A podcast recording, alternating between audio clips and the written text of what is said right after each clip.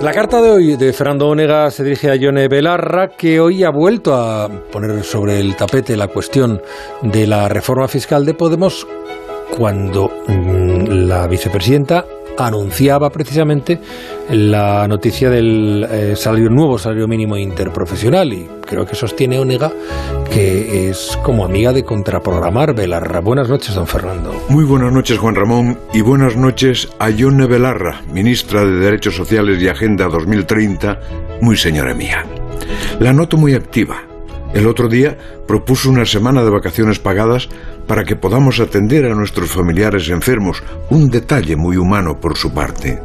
Y ahora lanzó la iniciativa de hacer ya una reforma fiscal para recaudar 30.000 millones de euros de los IRPF más altos, las cuentas de las eléctricas y de otras grandes empresas.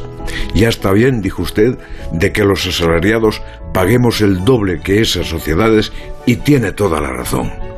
No sé qué iniciativa estará pensando para mañana, pero nos volverá a sorprender porque cuando un ministro o una ministra se propone subirse al candelabro, no hay fuerza física que la frene. Lo malo, Yone, es que a lo mejor eso de la semana pagada corresponde a la ministra de Trabajo y lo de la carga fiscal corresponde a la de Hacienda. Pero no quiero entrar en esos detalles porque cuando hay tantos ministerios es imposible evitar que sus bomberos se pisen la manguera. Con lo cual, lo malo no es eso, sino que usted no es solo la brillante líder de Podemos, es la acongojante lideresa de la contraprogramación. Y contraprogramó a quien Pablo Iglesias designó líder de Unidas Podemos. La contraprogramó el jueves pasado cuando la señora Díaz se jugaba el tipo con la reforma laboral y lo vuelve a hacer ahora cuando la señora Díaz se metió en el barro de pactar el salario mínimo.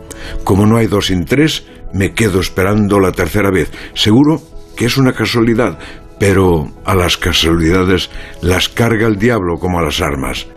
Este escribidor, por si acaso, anota el suceso en el capítulo de los rumores que hablan de desavenencias ante la mayoría que Yolanda Díaz quiere crear o se lo quieren crear. Y va un poco más lejos y mal piensa que quién sabe. A lo mejor es una venganza por aquel acto de Valencia tan feminista al que no fueron invitadas ni Irene Montero ni usted. Y a lo mejor quién sabe también, le ocurre lo mismo que a su compañero Alberto Garzón.